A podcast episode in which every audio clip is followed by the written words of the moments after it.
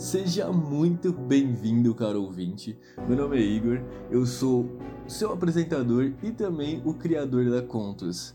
Eu criei esse podcast com o intuito de trazer novas histórias para vocês, histórias curtas que vocês possam ouvir no decorrer do seu dia e que não tome tanto tempo. E serão temas diversos, seja de ação, de drama, de romance. E eu espero que essas histórias contribuam muito para vocês, que agreguem valor a vocês, vocês se conectem, que vocês gerem empatia, que vocês se sintam parte do próprio universo da história. Então, sem mais enrolação, que o primeiro conto seja anunciado. Conto número 1 um. Proteção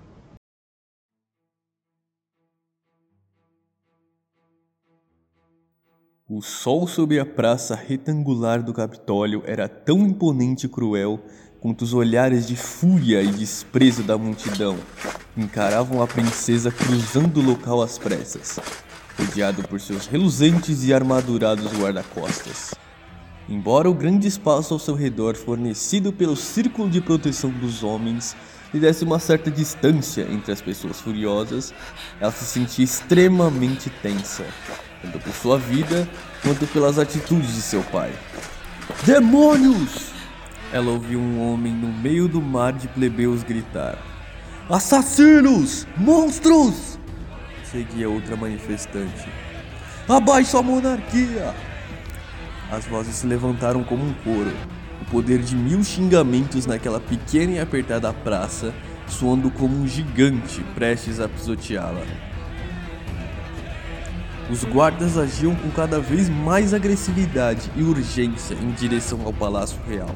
Se antes abriam caminho aos poucos pelas pessoas, agora empurravam e ameaçavam com as lâminas brilhantes das espadas qualquer homem corajoso o suficiente para desafiá-los. A tensão ia aos limites do absurdo. A princesa tremia, pronta para a qualquer momento correr pela sua vida, até que sentiu toda a tensão se dissipar por conta da sombra de um escudo ao seu lado, que tampava o sol e os olhares raivosos. O toque familiar da enorme mão pesada tocou-lhe o ombro, assim como a voz forte e os olhos castanhos do cavaleiro que se colocou ao seu lado miravam o caminho que deveriam seguir.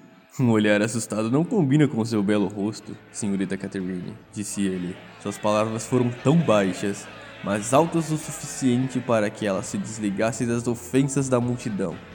Se permitiu sorrir por um momento. Acho que venho tendo poucos motivos para sorrir ultimamente, Helios principalmente agora que pretende me apunhalar pelas costas. Tenho certeza que achará uma solução para isso. É uma mulher forte. Enquanto isso, ele estendeu-lhe a mão, no qual ela prontamente segurou. Me permita proteger suas costas até lá. A princesa segurou o vestido e, com graça, sobre os olhares da multidão, fez uma discreta reverência. Conto com seu apoio, meu fiel companheiro.